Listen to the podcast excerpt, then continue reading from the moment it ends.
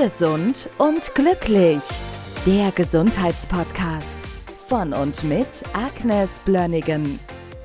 Wir sprechen heute über B12 und ich glaube, der Inhalt der Episode ist, ja, Vitamin B12 ist nicht gleich Vitamin B12, ne?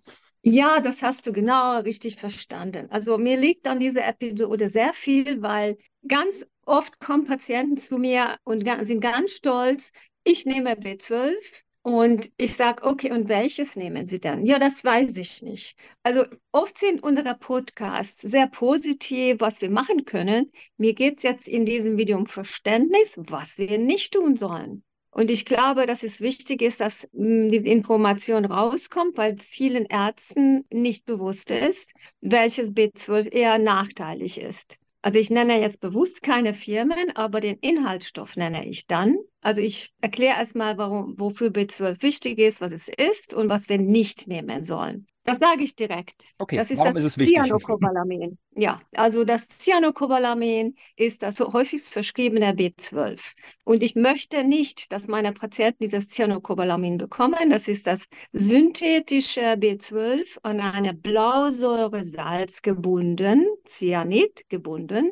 Das muss von der Leber entgiftet werden und kompliziert umgewandelt werden in die wirksame Form. Und das möchte ich eigentlich meiden. Also wenn meine Patienten kommen mit Cyanocobalamin, dann versuche ich das zu erklären, warum das nicht so toll ist. Und bin auch oft überfordert damit. Und weil ich habe noch andere Themen. Ich kann jetzt nicht eine halbe Stunde über B12 erzählen und habe gesagt, jetzt machen wir mal B12 hier und dann kann das jeder weiterschicken und informieren und andere auch informieren darüber. So, Vitamin B12 es ist ein wasserlösliches Vitamin. Es ist essentiell. Das bedeutet, wir müssen es aufnehmen von außen. Wir können es nicht selbst produzieren. Vitamin B12 ist ein sehr wichtiges Vitamin. Es ist absolut essentiell für die Blutbildung, für die rote Blutkörperchen. Es ist wichtig in der DNA-Synthese, in der Neurotransmitter-Synthese. Es ist ein wichtiger Bestandteil von Phospholipiden in unserem Körper. Es ist Bestandteil von Zellwänden. Es ist wichtig für die Synthese von Myelinscheiden. Myelinscheiden sind die Schutzmäntel von unseren Nerven. Es ist quasi die Umhüllung, damit, damit die Nerven gut geschützt arbeiten können. Wenn wir Vitamin B12-Mangel haben, können wir auch bleibende Schäden bekommen, die nicht mehr weggehen. Deshalb ist das super wichtig, dass wir gut versorgt werden. Also, wenn ein Patient einen B12-Mangel hat, kann unterschiedliche Symptome bekommen. Und zwar sehr häufig sind das ganz große Blässe damit verbunden, weil, naja, wo kommt das her? Wenn die roten Blutkörperchen nicht richtig ausgebildet werden, dann werden wir halt blass, weil die Sauerstoffversorgung in den Zellen auch schlechter ist. Viele Patienten sind müde, sie sind schwach, die haben eine Art Blutarmut und das macht sie schwach. Viele Patienten haben Schwierigkeiten im Mundraum und zwar die Zunge entzündet sich, es gibt Risse an der Zunge, die Zunge entzündet sich, die Mundschleimhaut entzündet sich und gibt es Risse an den, an den Lippen.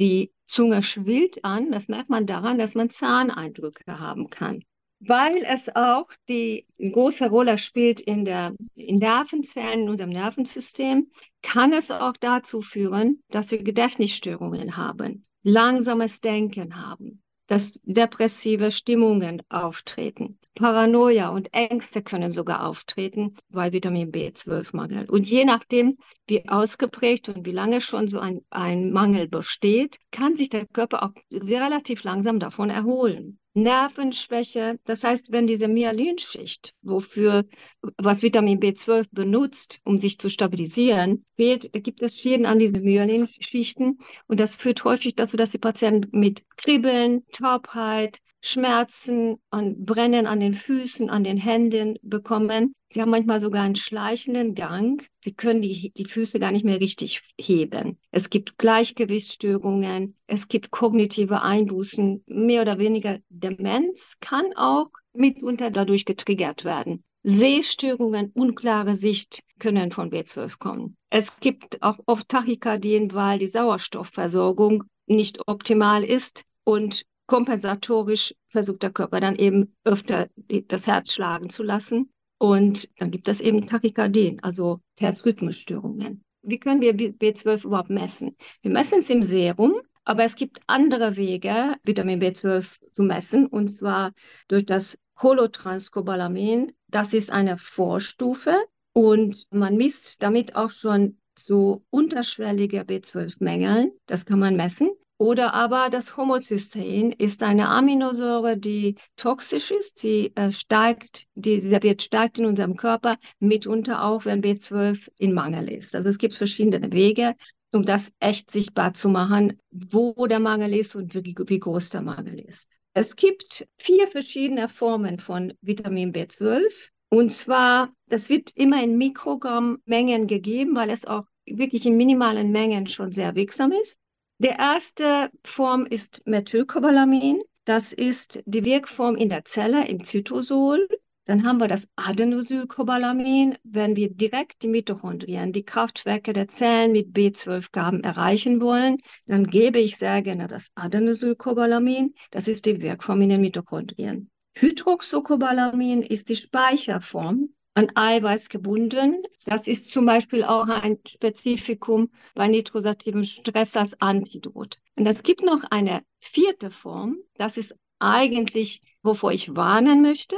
Das ist das Cyanocobalamin. Wie gesagt, das ist ein cyanidgebundenes synthetisches B12. Man weiß nicht so recht, wo das dann hingeht im Körper. Also das ist, das muss entgiftet werden. Und das ist leider 95 Prozent der handelsüblichen Präparaten drin. Also ich empfehle es absolut nicht. Also es ist viel besser mit dem Methylcobalamin oder Adenosylcobalamin oder das Hydroxocobalamin zu arbeiten oder eine Kombination von den dreien aber dieses vierte bitte nicht nehmen. Wenn ich jetzt selbst supplementiere, dann kann ich das ja überprüfen, dann kann ich schauen, was steht da drauf auf der Verpackung. Aber du hast jetzt gerade gesagt, dass es halt auch manchmal beim Arzt Infusionen gibt. Das heißt, da muss ich ja mündiger Patient oder Patientin sein und entsprechend einfordern. Ja, das ist immer das Problem. Also eigentlich solltest du vertrauen, dass das Gute passiert, aber ich glaube, dass es vielen Ärzten auch nicht bewusst ist, welche Form sie da spritzen. Es ist keine Infusion, sondern es wird äh, meistens wird das als, als Spritze gegeben. Okay.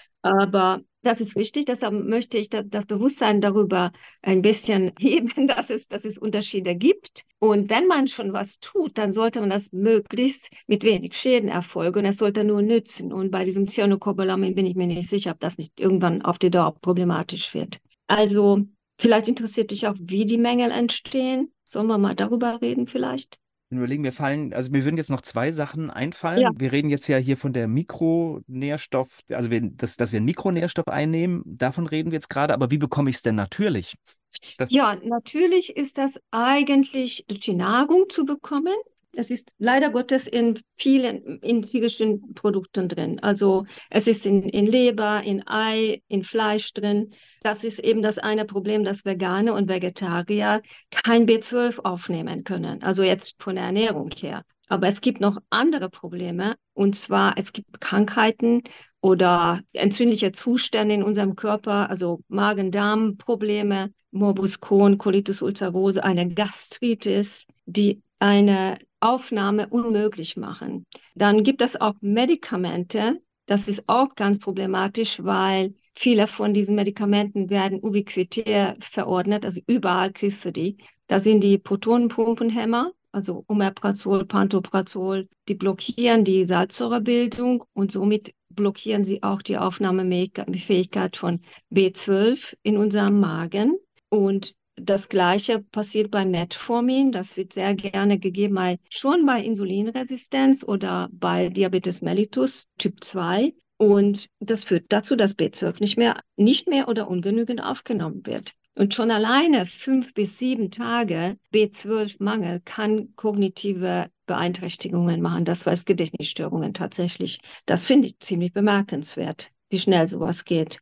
Aber das ist natürlich wieder auch so unspezifisch. Ne? Das heißt, wenn ich eine Gedächtnisstörung habe, muss ich den Zusammenhang erstmal herstellen. Ja, klar. Also es gibt natürlich komplizierte Zusammenhänge, aber da ist wieder die Anamnese so wichtig, zu fragen, was nehmen Sie ein, seit wann? Und viele Patienten nehmen Omeprazol wie Bonbons ein. Du kriegst das frei verkäuflich und haben keine Ahnung, was das für Folgen hat im Körper.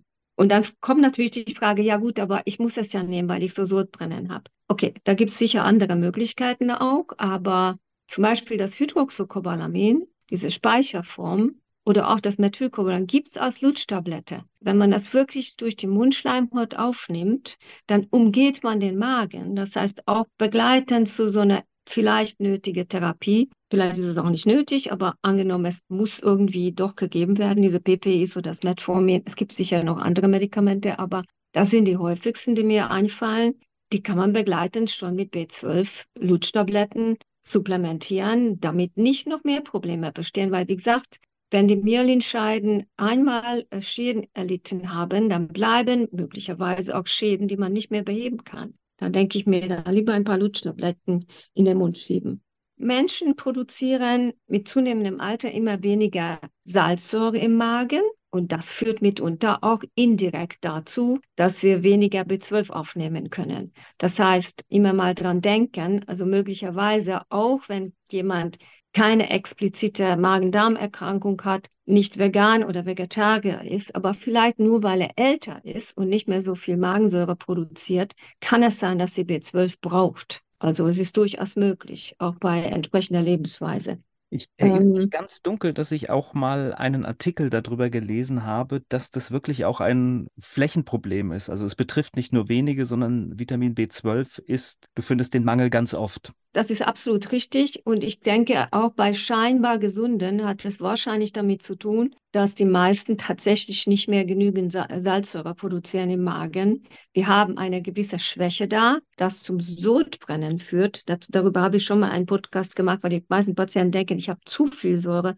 Nein, sie haben zu wenig Säure. Und dann nehmen sie noch PPIs ein und dann kriegen sie erst recht zu wenig Magensäure. Und ansonsten auch, also ich glaube, das ist wirklich so ab dem, ich weiß nicht, ob wie, wann, fängt, wann es anfängt, dieser wen, weniger verringerte Magensäureproduktion führt zwangsläufig dazu, dass B12-Mangel da ist.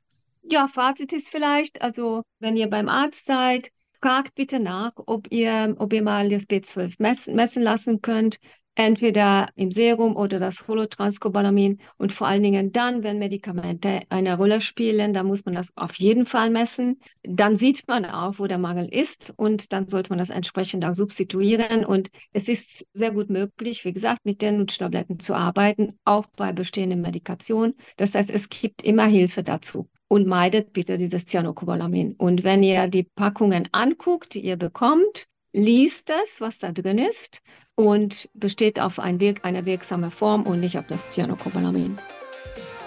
Gesund und glücklich. Der Gesundheitspodcast von und mit Agnes Blönnigan.